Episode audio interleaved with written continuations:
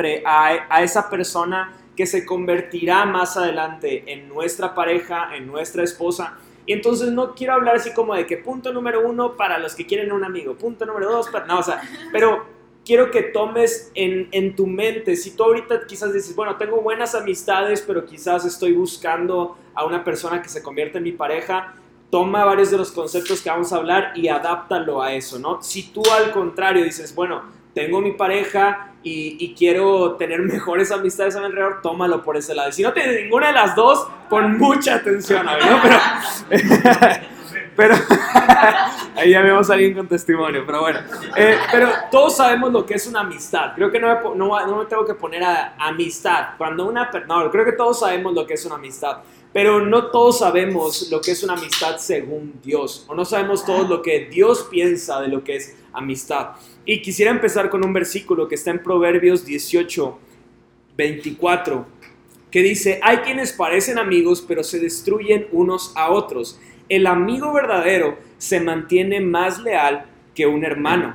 En la traducción original vemos que esta misma palabra que se utiliza para decir amigo de alguien a quien amas. Entonces, aquí nos está diciendo que un amigo es más leal que un hermano, pero lo quiero que lo transformemos en, amado o amada. Eh, mi amado, mi amigo amado es más que un hermano. Entonces, yo estaba pensando en esto y yo decía, pues yo no, no sé si tendría entonces tantos amigos así de, de firmes, ¿no? O de, de fieles. Y quizás tú estás pensando eso, yo no, no, no sé, no me atrevería a decirle X cosas a ciertos amigos, pero a otros sí. Y ahí es donde empiezas a evaluar algunas de tus amistades. Pero si Dios estuviera con una lupa viendo tus amistades, yo siento que quizás a aquellos que tú llamas tus amigos, Él diría, ese amigo que te diviertes tanto con Él, yo no lo veo tan buen amigo para ti, ¿no? Yo, no siento que es tan buen amigo para ti. Yo más bien veo otras personas que creen en ti y serían mejores amigos para ti.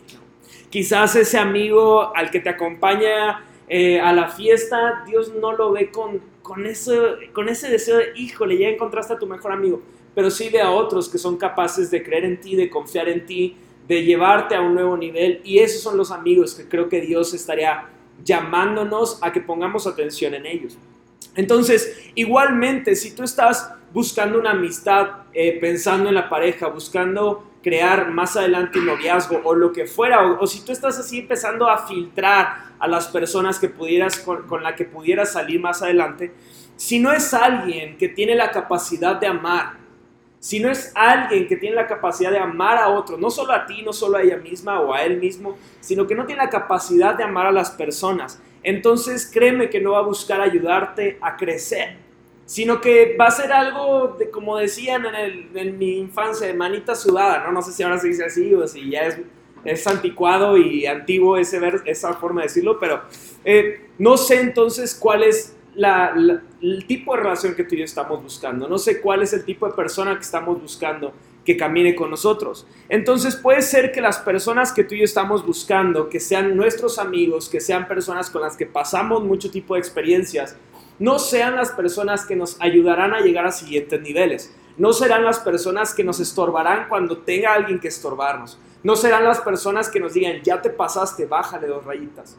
¿Por qué? Porque quizás tú digas, es que sí me gustaría un amigo así, pero quizás tú le has cerrado la puerta a amistades de ese tipo. Quizás tú digas, es que quiero una pareja que me impulse a ciertas cosas, pero quizás esa persona no existe para alguien que es como tú ahorita. Porque tú no puedes pedir algo que tú no estás dando. Me encanta eso. Yo de chiquito decía, es que quiero que sea así, que sea así, que sea Y como que, ¿y tú qué, tú qué eres, mijo? Y yo, no, pues nada. Entonces, ¿tú qué estás haciendo? ¿En, dónde tú te encuentras? ¿En dónde tú estás parado? Yo cuando estaba haciendo este mensaje, yo, yo llegué a un punto de frustración porque yo decía, me he dedicado en muchas, en muchas ocasiones a construir amistades que no tienen un fundamento firme. Amistades que son son tan vagas y tan fluctuantes como el viento, están de aquí para allá, nunca ves una constancia en sus vidas.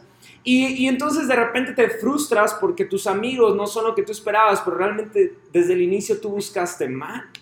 Entonces, si tú empiezas a filtrar a las personas simplemente con, la idea de que a Dios le gustará este tipo de amistad que tengo con esa persona, ¿qué diría Dios? ¿Te, ¿Te, quedarías hoy sin amigos o tendrías miles de amigos o confirmarías que esos amigos realmente son tus amigos?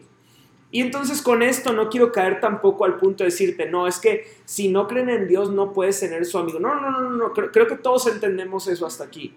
Lo hemos visto en la historia del buen samaritano, que la persona que menos apropiada estaba para ayudar a la persona fue la que lo ayudó. Entonces, yo sé que hay amistades que quizás no creen lo que tú crees, pero quizás tú seas la persona que necesita esa persona para creer en quien tú crees.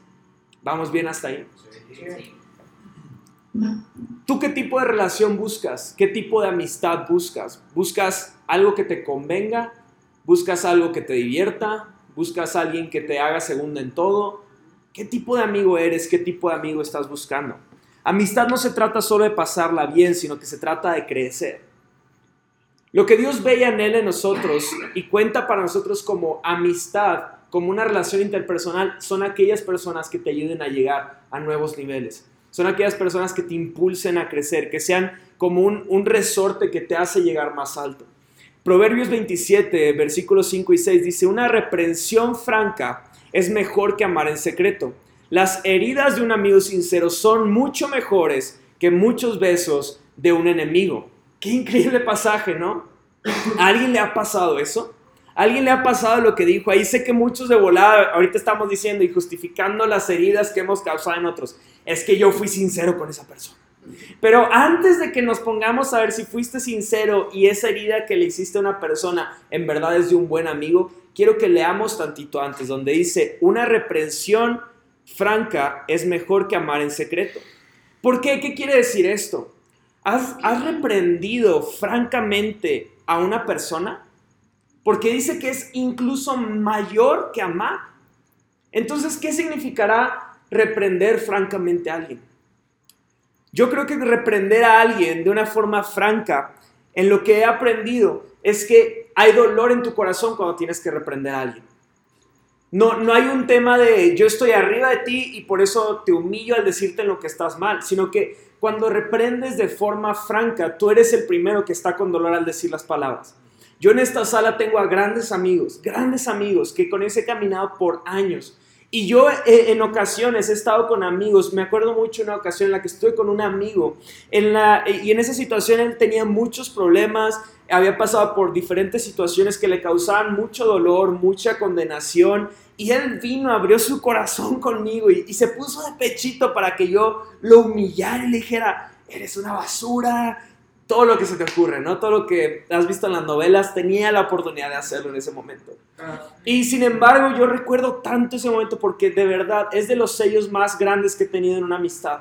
Simplemente me le quedé viendo, empecé a llorar como niña, literalmente y solamente lo abracé, lloramos arduamente, sí fue un momento así medio raro, sí, sí, sí, sí, no, sí, sí, sí, como que dice, si no me conoces, dice, este vato está raro, ¿no? Pero, francamente era una, e, e, era y es una amistad, y lo quiero como un hermano, y lloramos y le dije, no estás solo, yo estoy contigo, vamos a salir. Y, de verdad lo recuerdo con tanto cariño ese momento porque sé que tanto en la persona como en mí marcó una diferencia. Porque yo no estuve ahí juzgándolo, yo no estuve haciéndolo para abajo, yo no estuve riéndome de él, sino cuando un amigo está juzgando es muy diferente a cuando le estamos diciendo algo de una forma franca. Cuando le estamos diciendo las cosas que están mal de una forma franca. Y es entonces donde tú, tú puedes evaluar qué tipo de amistades tienes o qué tipo de personas tienes a tu alrededor. Porque cuando una persona te comienza a reprender de forma franca, la amistad crece. La amistad no se va para abajo, sino que crece porque entiendes que hay alguien que está caminando contigo. Y lo mejor de todo es que no te va a decir en todo tiempo, ah, mira, está bien. no, tienes la certeza de que cuando vea que estás haciendo algo mal, te lo va a decir con amor. Entonces, ¿qué tipo de amistades tú y yo tenemos? ¿Tenemos amistades que nos están juzgando? ¿O tenemos ese tipo de amistades que cuando algo le duele, a mí me duele también? Que cuando está pasando por hambre, yo tengo hambre, que cuando está pasando por tribulación, yo estoy pasando por tribulación. ¿Tienes ese tipo de amistades? Hay algo más que yo pienso de todo esto que acabo de decir. Cuando hablamos de que amar, ¿cómo fue que leímos el versículo? Las heridas de un amigo sincero son mejores que muchos besos de un enemigo. Un amigo que no está reprendiendo de forma franca es como un enemigo que te besa mucho. Si tú tienes personas a tu alrededor que no te reprenden y no te hacen mejor persona, se están haciendo enemigos que están aplaudiendo tus errores. Quizás no te lo están diciendo, quizás no se están burlando de ti, pero están viendo cómo te caes y están disfrutando la caída desde atrás. Y quizás no de forma literal, pero simplemente dicen, sé que está mal, pero que alguien más lo diga. Y como tú y yo hemos decidido construir amistades que no están edificadas en algo firme, estamos de un lado para otro. Y nos cansamos de una amistad y vamos para otra. Y nos cansamos de otro amigo y nos vamos a otro. Dependiendo la situación, dependiendo nuestro estado emocional, dependiendo nuestras, no sé, nuestras pruebas, no sé. No sé qué es lo que tú y yo estamos pasando. Pero créeme que tú y yo necesitamos evaluar nuestras amistades y estar viendo si son personas que reprenden sin amar o si son personas que reprenden con amor, que nos están ayudando a crecer. Amistad no solo se trata de pasarla bien, sino de crecer. ¿Cómo vamos tú y yo? ¿Queremos ser amigos o solo conocidos hasta aquí? ¿Quieres llenar tu agenda de amigos que estés dispuesto a dar tiempo de tu agenda para ayudarlos a crecer? ¿O estás buscando nada más conocidos? ¿Qué tipo de amistades estamos buscando? Hay una cosa que un conocido, un enemigo y en ocasiones la familia no puede hacer que un verdadero amigo sí puede. Ahí va otra vez, para que los que están analizando cada palabra. Hay algo que un enemigo, un familiar y en ocasiones la familia, digo perdón, un conocido, un enemigo y en ocasiones la familia puede no hacer y un amigo sí puede. Eso se llama ofender. Un amigo tiene la gran virtud de ofendernos. ¿Por qué? Porque tomamos sus palabras en serio. Ese amigo tiene la gran capacidad de hacernos sentir miserables y hacer que nos ofendamos y que nos enojemos con él por años, a diferencia de un enemigo, a diferencia de tu familia, a diferencia de tus conocidos. ¿No suena chistoso que la persona a quien más tiempo le has dedicado, a quien le has dado la confianza de conocerte, es con la persona que sí te puedes ofender y con las personas que no te importan, no te ofendes? ¿Por qué será? ¿Por qué será que esto pasa? Porque yo pensaría que es al revés, que con quien te ofendes son tus enemigos, con tus conocidos, con tu familia, porque dices, ay, pues hey, no me importa, ¿no? Pero con tu amigo, con ese tan cercano es con el que te ofendes y puedes dejar de, de largo una amistad de años. ¿Por qué será esto? Ese amigo tiene esta cualidad. Y no sé si te ha pasado, pero si estás en el día, en la hora, eh, con las situaciones, con la atmósfera exacta y esa persona llega y lanza la ofensa, por más que sea diminuta, sabes que eso va a explotar. ¿A qué me refiero con esto? Te levantas un día a la, tenías que levantarte a las 6 de la mañana, te levantas a las 6.59 entonces te levantas todo modor, no te alcanzas a bañar, te mojas la cara, te pegas en el dedito así en la cama, en la orilla, eh, empiezas a agarrar tu camisa, no estaba planchada, la planchas, la quemas, entonces te tienes que poner un suéter para que no se vea el hoyo que hiciste con la plancha, y luego sales corriendo por tu café y te das cuenta que tu suéter está al revés, entonces te lo empiezas a quitar, se te cae el, el café encima, entonces tienes un hoyo y tienes todo embarrado el suéter de café, como que a, nadie le pasa eso. A mí sí me pasa, pero bueno.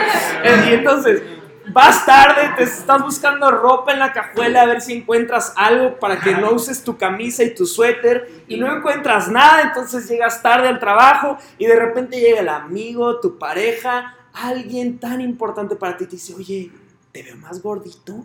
Y tú, ¡ah! ¿Me ves gordito? Pues yo te veo y, pum, vale. O simplemente, si tú no eres alguien explosivo, Perfecto. Hay de ti cuando pidas algo de comer. Ah, te voy a decir, ah, gordito, pues ya te quedas sin comida. Solamente necesitas el ambiente, el ambiente adecuado, la persona apropiada y el día apropiado para cambiar todo lo que sentías por una persona por la ofensa. Qué interesante. Porque si lo volteamos, no fue la atmósfera correcta, no fue el día correcto y no fue la persona correcta lo que le hizo amar a esa persona, sino que fue las experiencias que viviste con ellos. Pero somos muy prontos para la ira y muy tardos para el perdón. ¿Qué tipo de amigos somos? ¿Qué tipo de amistad estamos ofreciendo a las personas? Porque yo, yo he conocido muchos tipos de personas y créeme, todos somos humanos. Todos somos personas que nos equivocamos, Todos somos personas que tenemos ese día, ese día que, híjole, no me habías dicho hoy. Dime ayer, dime pasado mañana, pero hoy no me digas. Todos tenemos eso. Pero hay algo que he visto en todo este tema de la ofensa. Y es que ah, hay ofensas que tú y yo estamos cargando ahorita que quizás la persona que nos hizo eso no tenía ni siquiera la intención de hacernos daño. Y tú y yo ya estamos ofendidos. Tú y yo ya hemos construido historias, ya hicimos novela, personajes adicionales, a los extras, ya hicimos toda una escena. Y quizás la persona no tenía ni la más mínima intención de ofendernos. Quizás en este lugar yo tengo grandes amigos. Quizás algunos de nosotros están ofendidos o estamos ofendidos entre nosotros y quizás ni tú tuviste la intención de ofenderme ni yo de ofenderte. Pero como no hemos aprendido a reprendernos francamente, no nos atrevemos a acercarnos a hablar y decir, oye, te ofendí, perdón y aquí hay algo chistoso porque quizás yo estoy ofendido con alguno de ustedes, o bueno, no ofendido, pero quizás alguno de ustedes me ha ofendido a mí. Pero te aseguro que yo quiero y amo a cada uno de los que están en este lugar. A los nuevos, pues no tanto, perdónenme, pero eh, ya sé que llegará el momento de, de, quererlos mucho, amigos. Este, pero yo les puedo asegurar, porque la ofensa tiene una cualidad especial. Para que exista la ofensa, tiene que existir el que la provocó y el que la recibió. Si hay ofensa en el aire y tú decides no agarrarla, se acabó la ofensa. Y eso es lo que tú y yo tenemos que practicar al ser amigos. Tú y yo debemos ser un receptor que, no tiene, que así como un receptor amoroso, ¿no? O sea, de que lanzan la ofensa y tú de que, uh, o sea, no pasó nada, todo bien. O sea, ¿cómo estás recibiendo la ofensa tú? Porque la ofensa va a llegar. La ofensa, te aseguro que va a llegar. Quieras o no, va a llegar la ofensa. Tú decides si agarrarla o dejarla pasar. Quiero que leamos Colosenses capítulo 3, versículo 12 al 14. Dice, dado que Dios los eligió para que sean su pueblo santo y amado por Él, ustedes tienen que vestirse, ojo ahí, de tierna compasión, bondad, humildad, gentileza y paciencia. Es como el top 5, ¿no? O sea, si querías saber qué necesito para ser un mejor amigo, ahí te las dije. Compasión, bondad, humildad, gentileza, gentileza y paciencia. Sean comprensivos con las faltas de los demás y perdonen a todo el que los, ¿qué dice ahí? Ofenda. Qué atentos están, otra vez voy a decir. Y perdonen a todo el que los, ¿qué? Ofenda. Ofenda. Recuerden que el Señor los perdonó a ustedes, así que ustedes deben perdonar a otros. Sobre todo, vístanse de amor, lo cual nos une a todos en perfecta armonía. Vístete de amor. No, eso no significa que sales con un corazón en la calle de San Valentín, ¿no? Sino Vístete de amor. Si no sabes qué es amor, ve a la Biblia, ve a la palabra, ve quién es Jesús. Vístete de Jesús. Y el vato bárbaro así que, ese, Jesús no. Vístete de amor. ¿Cómo, estás vistiendo? ¿Qué, ¿Qué, ve la gente de ti? ¿Ve una, ¿Ve una persona que se viste de amor o ve una persona que se viste de ofensa? ¿Ve una persona que se viste de recelo? ¿Ve una persona que se viste... ¿De qué, de qué ve la gente que te vistes tú? ¿De cansancio, fatiga, flojera, pereza, eh, orgullo? Falta de perdón, ¿cómo te están viendo que te estás vistiendo? Tu deber y mi deber al ser amigo es amar a las personas a pesar de sus faltas para con nosotros. Y quiero que escuches algo. Quiero, quiero que perdones aún, aún, y, bueno, no, no yo, Dios, te la pongo más difícil. Dios quiere que perdones aún, aún y si hiciera, hicieran algo que instantáneamente tendrías el derecho de que pierdan tu amistad para siempre. Dios quiere que los perdones. Dios quiere que sanes esa herida, porque esa herida está limitando tu comunión con Dios, porque está llenándote de orgullo, está llenándote de falta de humildad y necesitas regresar al top 5. Necesitas compasión, bondad, humildad, gentileza y paciencia. Y aquí te la pongo más difícil porque yo te estoy diciendo de amigos. La palabra nos dice de cualquier persona. Yo te estoy hablando de gente que tú amas o que has dicho que amas. ¿Cómo estamos amando a las personas? Si eres un amigo de verdad, quiero retarte a que ames, perdones y le hagas saber a tus amigos que te equivocaste o que se equivocaron, pero el amor va por encima de todos los errores. El amor que tienes por ellos va por encima de todo y eso te va a hacer un amigo de verdad. 1 Corintios 15, 33 dice, las malas compañías corrompen el buen carácter.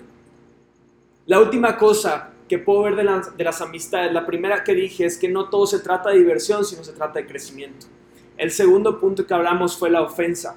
Y el tercer punto que yo, he entendido o he aprendido de las amistades es que las amistades te, te, te comienzan a moldear. Aquí leímos, las malas compañías corrompen el buen carácter.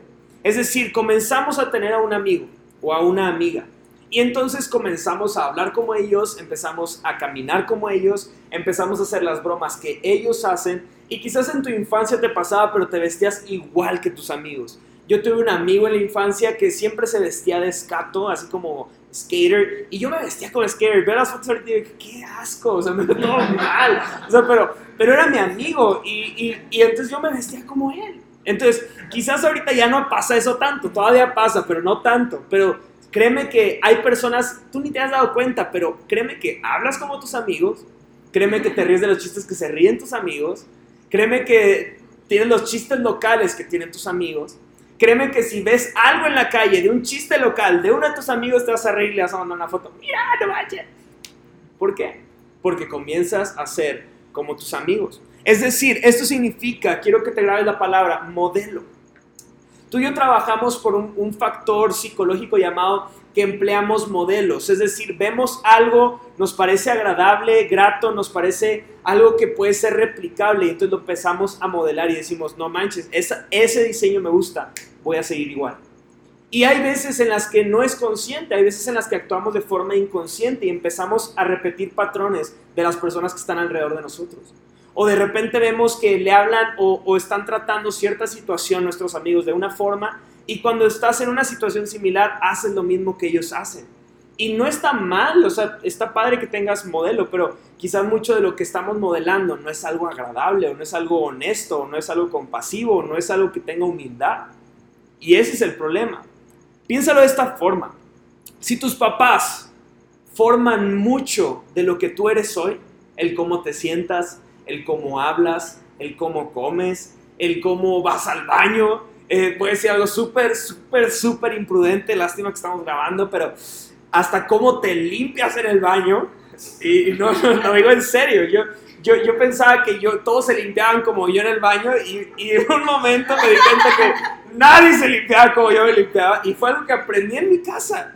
Sé que les doy asco, pero ustedes también, créanme, créanme que ustedes también hacen algo raro cuando se limpian. Pero eh, todas ese tipo de cosas, tú y yo las aprendimos de casa, las aprendimos de nuestros padres y tú las haces tan normal. Tú haces tan normal todas esas cosas. Yo tenía un amigo que nunca en su vida, no, escúchame, yo lo conocí en el Instituto Bíblico. Todo el tiempo que estuvimos en el Instituto Bíblico, nunca, nunca, nunca, nunca lavó sus sábanas y colchas. Y entonces yo llegué a tres semanas de, o sea, llegué con él a tres semanas de graduarnos, dos años y medio después. Y, le, y me vio cargando mis sábanas y las metí a la lavadora y me dice, ¿por qué estás metiendo a la lavadora? yo, pues porque son mis sábanas, o sea, se lavan, o sea, cada semana, algunos lo lavan cada tres días. Me dice, ¿cómo? Y yo, se lavan, o sea, es, es como la ropa, sudas en la noche, tu piel saca cosas, o sea, es normal. Y me dice, no, en serio. Y yo, ¿por qué lo dices? Es que en mi casa nunca lavan la sábana. Y yo, vato, es neta que llevas dos años sin lavar tu sábana. Fuimos a la sábana, el olor que tenían esas mugres sábanas. Entonces decías de que no puede ser. Y él me decía, es que te lo juro que nunca en mi vida hemos lavado sábanas, las usamos como uno o dos años y las tiramos. Y de que, o sea, no, no, no puedo con eso. Pero tú y yo tenemos cosas tan raras que tú piensas que son normales. Y créeme, créeme que ya llegaremos al capítulo de matrimonio, pero créeme que cuando, y ahí va, ahí va como un spoiler, una frase del tema de matrimonios, pero todo lo que Dios no logró tratar contigo en tu soltería, la va a hacer a través del matrimonio. Entonces, hay tantas cosas que tú y yo hacemos que no hemos sido conscientes, que son tan raras y que las hemos adquirido de nuestros padres inconscientemente. Ahora lo quiero enfocar a las amistades. ¿Cuántas cosas más crees que han sido influenciadas a tu vida por tus amistades? Que la gran diferencia que hay es que tú las elegiste. La gran diferencia entre tus padres y tus amigos es que tú los elegiste. Entonces, de forma consciente o inconsciente, tú les has dado la autoridad de empezar a formar tu vida, empezar a moldearte, empezar a cambiar muchas veces cómo piensas, empezar a cambiar cómo te expresas de las mujeres o de los hombres, empezar a comparar ciertas situaciones. Tú le has dado autoridad a esas personas ¿Qué tipo de personas has elegido que caminen junto a ti? No te sorprendas si tú comienzas a replicar cosas y después alguien te dice, la verdad creo que está mal. Y si empiezas a, a identificar, vas a decir, híjole, esto lo aprendí. Esto lo aprendí de tal amistad. Repito, eso no quiere decir que entonces esté mal que tengas amistades que no conocen de Dios. Yo creo que está bien. Yo tengo grandes amigos que no creen lo que yo creo. Pero sabes algo, yo siempre que he tenido esas amistades, yo digo, si yo soy la única persona que ellos conocerán que creen en Dios, voy a hacer lo más que pueda para que puedan conocer a Dios a través de mí. Y eso es lo que Dios quiere de ti y mí. Eso es lo que Dios espera y desea de nosotros. Y, no sé, si tú tienes amigos no creyentes, que no creen en Dios, que no creen en nada, no se trata de que les digas nada más bibliazos y no, es que tú arrepiéntete y ven al grupo. No, no, no, no, no. Pero se trata de que tú vivas de una forma en la cual ellos, en su forma de vivir, de repente digan, oye, quiero modelar lo que tú modelas. Quiero modelar cómo, te, cómo hablas acerca de tus padres. Hubo uno de los momentos más hermosos de mi vida fue cuando una persona conoció a Dios a través de cómo trataba yo a mi mamá. Y, y según yo la trataba normal, pero me dijo, es que en mi vida he visto que mi papá tratase a mi mamá. Y yo le dije, pues es que es por Dios, o sea, necesitas conocerlo. Y fue simplemente por cómo yo trataba a mi madre. El hecho de que tú y yo tengamos algo tan glorioso como el poder de Dios en nuestras vidas no es nada más para que te lo quedes, lo vivas los domingos y bueno, se acabó, lo guardo y lo vuelvo a sacar el domingo. No, no, no. Es algo continuo, es algo del día a día. Yo decido por quiénes me dejo moldear. No, no, no lo contrario, sino que yo decido por quién dejo moldear mi vida. Hay que, hay que tomar cada una de estas cosas con madurez, hay que tomarlo, hay que identificar, hay que identificar qué, qué cosas estamos moldeando en nuestra vida que no están bien. Sea alguien que ama a las personas, sea alguien que ama a aquellos que no piensan igual que tú, sea alguien que pueda ser confiable a las personas, sea alguien que quizás si te ofendieron, tú, puedan, pueda saber la gente que tú no eres ofendible. Me encanta que un punto de la cultura que hemos hablado aquí es que somos inofendibles. ¿Qué es eso? Vato, te van a hacer cosas, pero llévatela tranqui, perdónalos y olvida, ya, vámonos. Oye, pero es que alguien le tiene que decir a esa persona que... Hazlo con amor, hazlo con amor y créeme que va a haber el momento en el que le puedas decir a la persona, hey, me ofendiste. ¿Logras identificar a quién te pareces hoy? ¿Logras identificar a quién, oye, como que, porque algunos te identificamos pero copiamos todo lo malo, ¿no? Así de que todo lo malo de la persona, eso lo tenemos, todo lo bueno lo quitamos, porque es lo difícil de replicar solo lo, malo lo tenemos en nuestra vida. ¿Logras identificar? Si quieres llegar un poquito más a fondo en el tema, te reto algo. A un amigo o un verdadero amigo que consideres que tiene una fe, que tiene bases sólidas, que tú veas, este es un tipazo o una tipaza, esta es la buena o el bueno. Pregúntale, ¿cómo me ves? ¿Qué ves en mí que no está bien? Y te, te lo juro, agarra una libreta, agarra un lápiz y ponte a escribir porque te van a decir lo que no quieres escuchar. Pero esas personas son las que te van a ayudar a crecer. Esas personas son las que vale la pena que conserves y que hagas crecer esa amistad.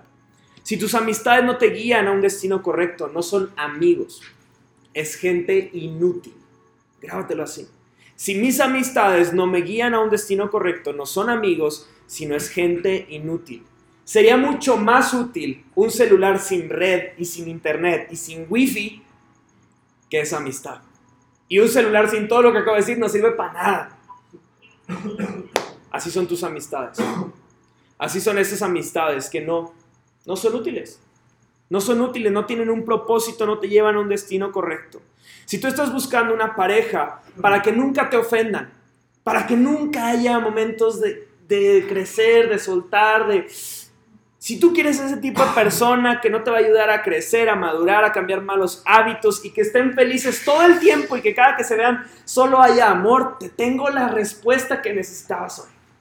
Cómprate una mascota. Porque si tú y yo estamos buscando una persona que no nos haga madurar, que no nos haga crecer, que no cambie nuestros malos hábitos, con quien todo el tiempo haya felicidad, te lo prometo que eso no va a pasar con ninguna relación interpersonal. Porque en las relaciones interpersonales hay frustración, pero se tiene que decidir amar. Hay problemas, pero se tiene que decidir amar. Hay frustración, pero se tiene que decidir amar. Hay enojo, hay envidia, hay contienda, hay ofensa, pero se tiene que sobre todo decidir amar. Si tú y yo estamos pensando o buscando amistades que siempre nos hagan felices, lo más triste es que lo vas a conseguir. Y después va a haber problemas y vas a tener que ir con otra amistad. Y cuando hayan problemas vas a ir con otra amistad. Y vas a ser esa persona que conoce a mucha gente, pero que nunca tuvo relaciones sólidas. Hoy podrías decir, tengo estos amigos sólidos y firmes. Si es así, te felicito. No, mi intención no es que salgas sin amigos de aquí, no. Es confirmar si tienes buenas amistades o animarte a que si no son buenas amistades, empieces a, a echar raíces en esas amistades que vale la pena que tú tengas. Algunos hoy, empezando a concluir, algunos hoy nos sentimos cansados. Hemos dado mucho en amistades. Hemos sembrado mucho en algunas relaciones y no hemos visto un fruto. Hemos visto que se trata de dar, dar, dar, dar, pero las pocas veces que he dado la oportunidad de recibir, no he recibido nada.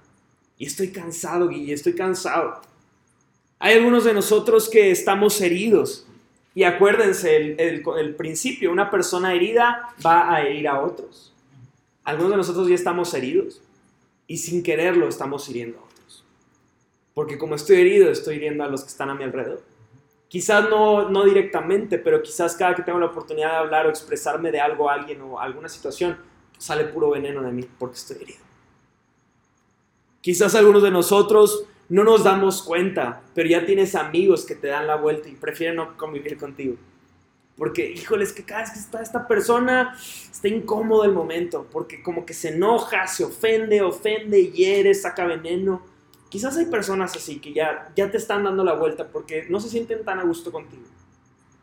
Y yo hoy quiero decir a, a esas dos personas, si tú eres alguien que te has dado cuenta que alguien te evita, solamente te quiero decir, sé humilde, sé humilde y, y, si te has dado cuenta por qué será que te están evitando, comienza a trabajar con eso. Comienza a trabajar con esas áreas que está provocando que otros digan, híjole, mejor de lejitos. Y si tú eres la persona que está evitando a, ese, a, ese, a esa o esa persona, te quiero animar a que tomes valor, dobles tus rodillas, ores por la persona, leas la palabra para que tengas un momento en el que puedas encararlo y con todo amor y de una forma franca puedas decirle, ¿sabes qué? La verdad es que no me he sentido tan a gusto contigo, te quiero decir esto, te lo digo con mucho amor, esto es lo que está pasando. Y va a pasar una de dos cosas, eso te lo, te lo firmo, me ha pasado a mí. Va a pasar una de dos cosas o esa amistad va a pasar a un nivel superior o esa amistad se va a acabar. Y si acaba, te estás liberando de un peso grandísimo, porque esa amistad nunca fue amistad. Si tienes personas a tu alrededor que te aman francamente y te están diciendo en aquello que tienes que cambiar, y cuando llega a haber un momento de fricción, crecen, hagan todo lo posible por conservar esas amistades. Porque esas amistades son las que te ayudarán continuamente. Será una línea continua en la que quizás hayan topes, en la que quizás hayan baches, en la que quizás te salgas del camino, pero vas a encontrar esas personas constantemente que te están animando a decir, hey, este es el camino, súbete al carro otra vez. Ya te bajaste, pero súbete de nuevo. Esas son las personas que tú y yo necesitamos. Hay veces en las que tú y yo hemos llegado a un conflicto con las personas y somos tan orgullosos que preferimos tener la razón que pedir perdón. Hoy te quiero animar a que antes que buscar tener la razón, busquemos ganar la relación. Hay, hay relaciones o amistades o, o, incluso parejas que se han distanciado porque buscaban tener la razón por encima de tener la relación. Y si lo piensas a fondo, fue una tontería por lo que se pelearon. Pero como no estoy buscando yo tener una relación, sino tener la razón y hasta que no acepte que yo tenía la razón, perdemos las amistades. Y quizás esa era una amistad que te puede llevar a un siguiente nivel. Si estás ofendido, te aseguro que muchos temas por los cuales has estado ofendido no tienen ni la más mínima importancia. Es tiempo de perdonar, es tiempo de sanar. William Shakespeare decía que la ira es un veneno que te tomas esperando que alguien más se muera. Si estás enojado con alguien, te estás haciendo más daño tú que la persona con quien estás enojado o enojada. Tenemos que ser una amistad sólida. Seamos ese amigo en el cual las personas se pueden apoyar. La Biblia dice que el que quiere amigos aprenda a ser amigo. Si quieres que te hablen de corazón a corazón, hazlo tú primero. Si quieres que tus amigos dejen de hablar a tus espaldas, deja de hablar de tus amigos a sus espaldas. Si quieres amigos que te perdonen ante tus ofensas, perdona en sus ofensas. todo lo que sucede en una amistad tienes que aplicarlo primero antes de, de pedírselo a alguien que lo haga. ¿Qué tipo de amigos somos? Hablé de modelos a nuestra vida y quiero cerrar con el modelo de modelos que se llama Jesucristo. ¿Qué podemos aprender de Jesús como amigo?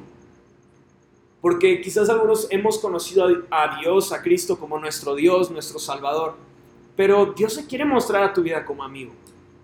Quizás no entiendas ese concepto ahorita, pero Dios se quiere mostrar a tu vida como Salvador, como un Dios sanador, como un Dios proveedor, como un Dios eh, milagroso, como un Dios que es tu Padre, como un Dios que es tu amigo. Se quiere mostrar de muchas formas y lo va a hacer a lo largo de tu vida. Pero, ¿qué cosas crees que podemos aprender de Jesús como nuestro amigo? Yo pensaba en esto y, solamente yo pensaba en estas primeras cosas. Quizás tú pienses más que yo, yo pensé solamente unas, pero Jesús fue traicionado como amigo. Y no fue solamente por alguien X, sino fue alguien de sus cercanos. Fue traicionado y no, no una traición X, sino que fue entregado a, a que lo mataran. O sea, es una traición importante. Yo veo también la palabra que Jesús lloró cuando uno de sus amigos cercanos falleció. Eso me habla de alguien con compasión, alguien que le duele lo que a, a otros les duele. Yo veo también que Jesús fue abandonado mientras colgaba en la cruz. Once de sus cercanos huyeron, se fueron. Aquellos que le dijeron, vamos a ir contigo hasta el fin del mundo, desaparecieron cuando estaba todo en peligro. Solamente uno permaneció sin que le importara lo que iba a pasar. Cuando finalmente muere Jesús en la cruz, vemos que quien va por su cuerpo, quien reclama su, cuerpo, quien le da una sepultura a su cuerpo, no es uno de sus cercanos, pero era un amigo.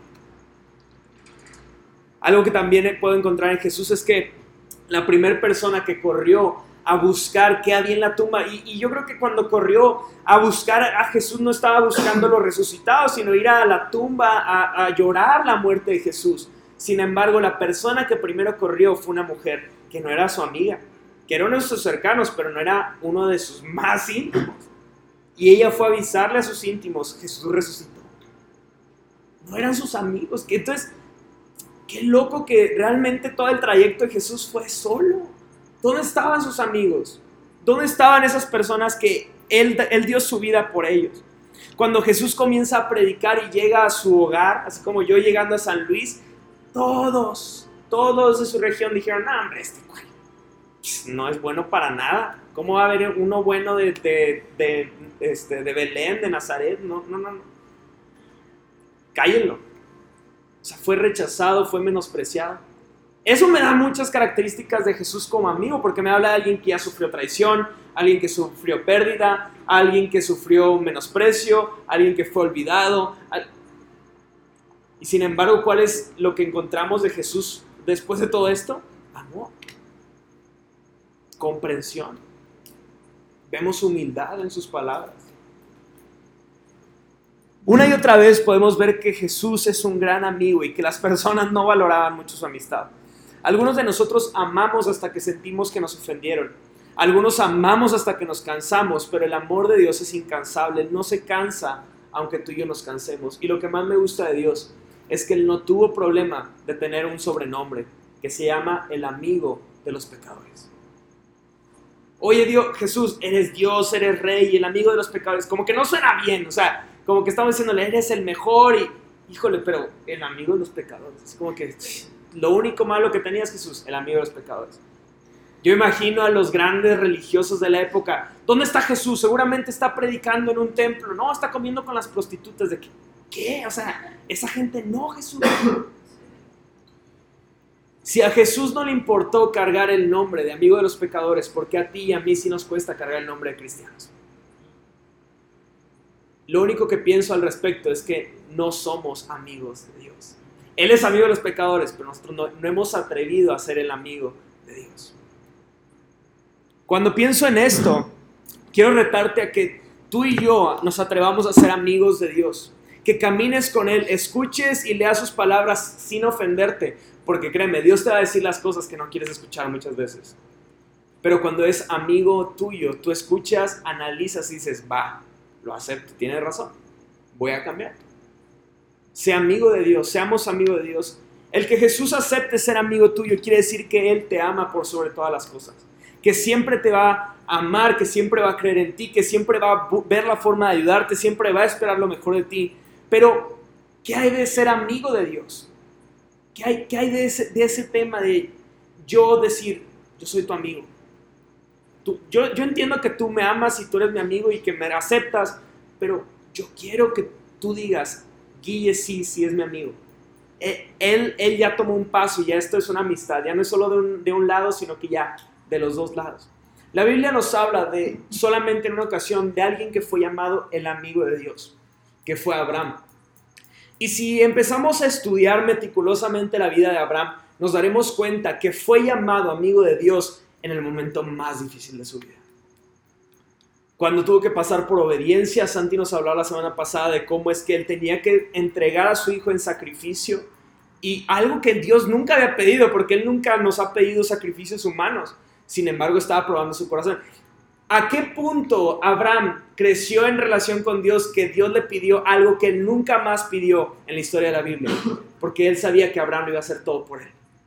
Y dijo, híjole, esta, esta va a batallarle, porque esta nunca más la va a pedir, el sacrificio de un hijo. Y lo que más me encanta de todo esto es que Dios como amigo nunca te va a pedir algo que Él no esté dispuesto a hacer por ti. Él pidió un sacrificio de un hijo porque Él después de un sacrificio de un hijo para todos nosotros. Y solo después de eso, de que vio fidelidad, de que vio crecimiento, de que vio fe, de que vio amor, dijo, Abraham es mi cuate, Abraham es mi amigo. Y lo más hermoso de tener a Dios como amigo es que como padre existe un, soy tu papá, tú eres mi hijo, aguanta. Como amigo, hey, ya viste lo que voy a hacer. Tu papá cuando te cuenta algo ya se lo contó a un amigo, créeme. Y si no se lo contó a un amigo, se lo contó a tu mamá, que es su amiga. Cuando tú tienes a tus amigos, les cuentas primero las cosas que vas a hacer. Porque dices, hey, necesito alguien que celebre conmigo. Después se lo cuento a mis hijos, pero quiero amigos. Dios quiere hablar a tu corazón cosas que a nadie más le ha hablado. Pero para eso necesitas ser amigo de Dios. Eso significa que muchas veces vas a pasar por situaciones muy difíciles. Pero si te mantienes de pie, si te mantienes firme, Él va a decir, bien, somos amigos. Tú sí crees en mí. Lo que necesitamos para tú y yo ser amigos de Dios es creer en Él. No puedes ser amigo de Dios si no crees en sus palabras. No puedes ser amigo de Dios si no confías en Él. Creo que el otro día le decía a un amigo que hemos tomado muy a la ligera el concepto de ser amigo de Dios. Hemos tomado muy a la ligera porque pensamos que asistir a un, a un grupo, perdón, asistir a una iglesia me convierte automáticamente en un amigo de Dios. Y lo que nos hace amigos de las personas, pero de una forma lógica y simple. Lo que te ha hecho amigo de tus amigos no es ay, somos amigos y ya. No, no, no, no.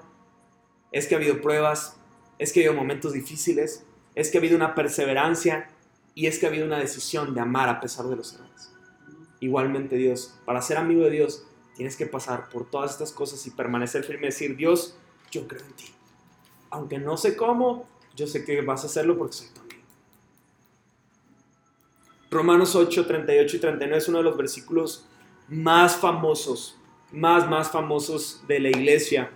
Y, dice, estoy convencido de que nada podrá jamás separarnos del amor de Dios, ni la muerte, ni la vida, ni ángeles, ni demonios, ni nuestros temores de hoy, ni nuestras preocupaciones de mañana, ni siquiera los poderes del infierno pueden separarnos del amor de Dios.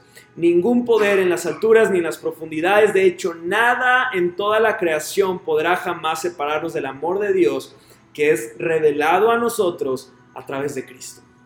Si no has entendido el amor de Jesús, podrás ser gran amigo de muchas personas. Podrás ser súper popular en Instagram y tener muchos followers, pero tú les estás privando de algo tan grande a tus amistades, que es de tener una revelación de quién es Cristo. Porque les estás diciendo a las personas, te voy a entregar todo lo que Guille es, eres mi cuate y te lo voy a dar. Oye, pero ¿y qué es eso en lo que tú crees? No, no, no, no, eso no.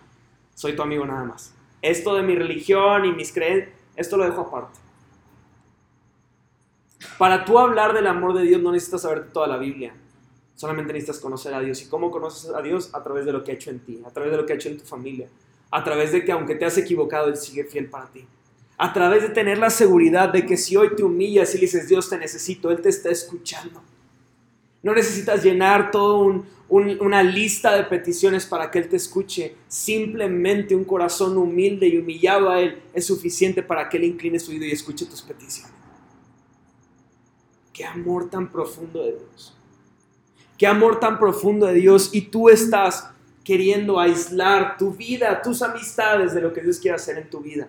Y no te has dado cuenta que Dios quiere impactar a multitudes a través de tu vida.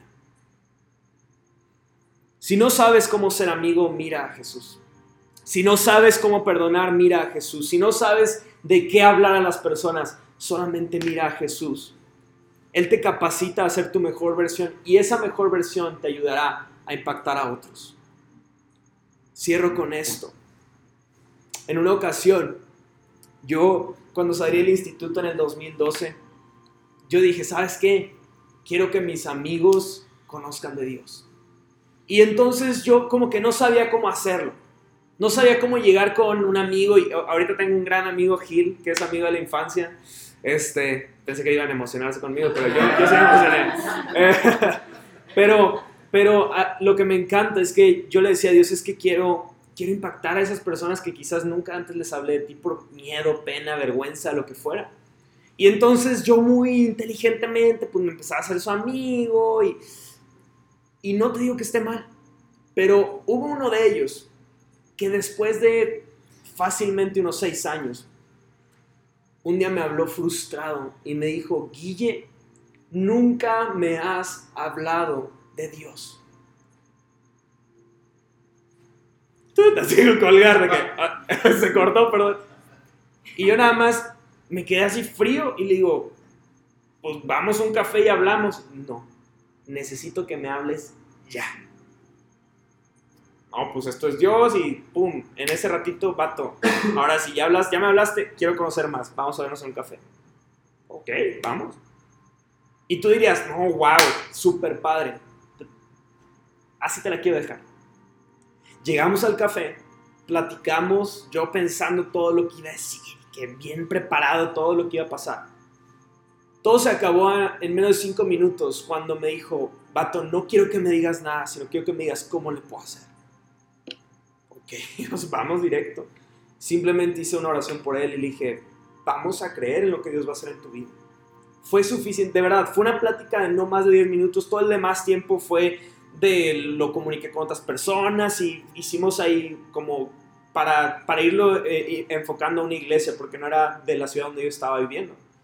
Y entonces lo, que me, lo que me encantó de todo eso fue que al final de que hablé solamente me dio un abrazo y me dijo, ¿por qué tardaste tanto en hablarme de Cristo? Yo me quedé frío. ¿Por qué tardaste tanto en hablarme de Dios si sabías que me hacía falta? Yo dije, la última vez que me hago el listo y me pongo, ay no, pues voy a hacer esto. Hay tantas personas que están a un mensaje de rendirse totalmente a Dios y tú los conoces. Tú sabes que sus vidas están deshechas. Y muy inteligentemente dicen, no, vamos a darle su tiempo. Quizás sí, porque también he tenido otros buenos amigos que nunca les he hablado y solitos han llegado. Pero hay otros que tú sabes quiénes son, que no tienes que empezar directo a decirle, te, te necesitas arrepentir, pecador. No, no, no, no. Pero quizás nada necesitas decirles, hey, estoy orando por ti. Si necesitas, estoy orando por ti te aseguro que cuando necesiten más van a ir a tocar la puerta y decirte, hoy es el día, necesito hablar contigo. ¿Qué estamos haciendo como amigos? Porque el amigo más fiel que tú y yo podemos tener, que es Jesucristo, dio todo por ti y por mí. ¿Qué estamos haciendo por amigos? ¿Qué estamos haciendo por nuestros conocidos? Si todo se está quedando en pasar un buen momento, te quisiera animar a que seas un poquito más intencional con las personas que te rodean. Porque la vida cada cuatro chasquidos que estoy haciendo, una persona se está muriendo en el mundo. A lo largo de mi prédica murieron fácilmente unas 30 personas alrededor del mundo. Tú y yo tenemos que hablar de Cristo. Tenemos que hablar del amor tan grandioso de Jesucristo por la humanidad. Quisiera cerrar con una oración, porque tus amigos necesitan un verdadero amigo.